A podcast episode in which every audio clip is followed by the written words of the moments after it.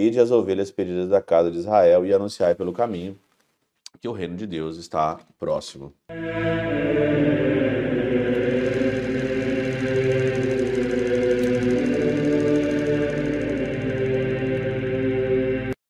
Em nome do Pai, do Filho e do Espírito Santo. Amém.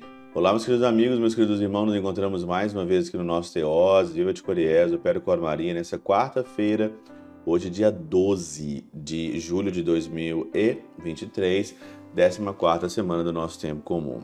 O evangelho de hoje é o capítulo 10, nós vamos entrar no capítulo 10, versículo de 1 a 7. E o capítulo 10 daqui no começo é Jesus, né, que escolhe o nome dos seus doze apóstolos, escolhe os doze apóstolos. Pessoas simples, pessoas humildes, né?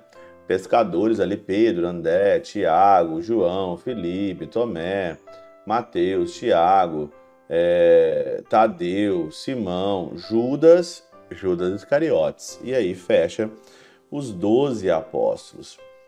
Interessante é que a missão dos doze apóstolos, né, é para combater principalmente o mal ali.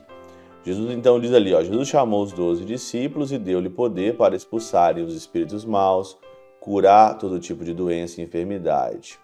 E depois embaixo, a recomendação, não deveis ir aonde moram os pagãos, entra, nem entre na cidade dos samaritanos, ide as ovelhas perdidas da casa de Israel e anunciai pelo caminho que o reino de Deus está próximo. E é interessante, eu estava dando uma olhada aqui na Catena Aura, para saber mesmo, né, de fato, quem que são esses espíritos maus aqui, né, que o Senhor tem que combater, que também tem isso na nossa época hoje, né? E aí, então aí, ó, esses enfermos são ido, idolentes, né? Os enfermos são os indolentes, que não têm força para viver bem, Quantas pessoas não têm força para viver bem? Que precisa de um discípulo, precisa de alguém para caminhar junto. Quantas pessoas não conseguem viver bem, né? Os leprosos são os cobertos da impureza das obras e dos deleites carnais. O Senhor então ali pediu para curar os leprosos, né? Da casa de Israel. São aqueles que estão de fato mesmo, que moram, que fazem tudo para a obra da carne os mortos são os que fazem a obra da morte, os endemonia endemoniados, aqueles estão sujeitos ao poder do diabo. Olha, não tem nada de novidade há dois mil anos atrás, aqui agora.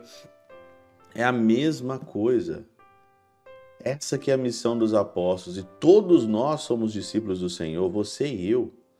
Todos nós, não é só função aqui do teose, de evangelizar, tentar curar, achar essas pessoas que não conseguem viver bem, essas pessoas que são que têm de, deleites com as coisas carnais, as pessoas que fazem as obras da morte, e esses endemoniados que estão sujeitos ao poder do diabo.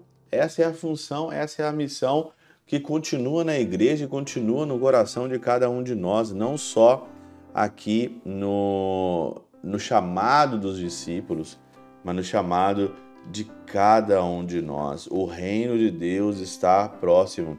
O reino de Deus está mais próximo de nós quando nós nascemos. Eu, com 41 anos, claro, o reino de Deus está muito mais próximo de mim quando eu estava com um ou dois anos. E essa é a nossa missão.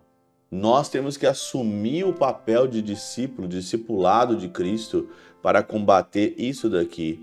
Mas a gente vê hoje na nossa igreja pessoas que estão preocupadas muito com as obras sociais, que não que não estou falando que não, não tem que se preocupar. Hoje a igreja se preocupa com tantas outras coisas, né? Com uma boa diplomacia, com estar muito bem quista no mundo e com as pessoas. E aqui a nossa missão, ela se perde facilmente aqui entre aquelas pessoas que os enfermos, que são os indolentes, as pessoas que não têm força para viver, os leprosos estão cobertos de impureza das obras e dos deleites carnais, não combate os deleites carnais, as obras da morte e os endemoniados. O contexto do evangelho pede para os discípulos fazerem isso e nós. Nós, no tempo que nós estamos vivendo, nós estamos fazendo isso? É a minha pergunta hoje no nosso Teoses.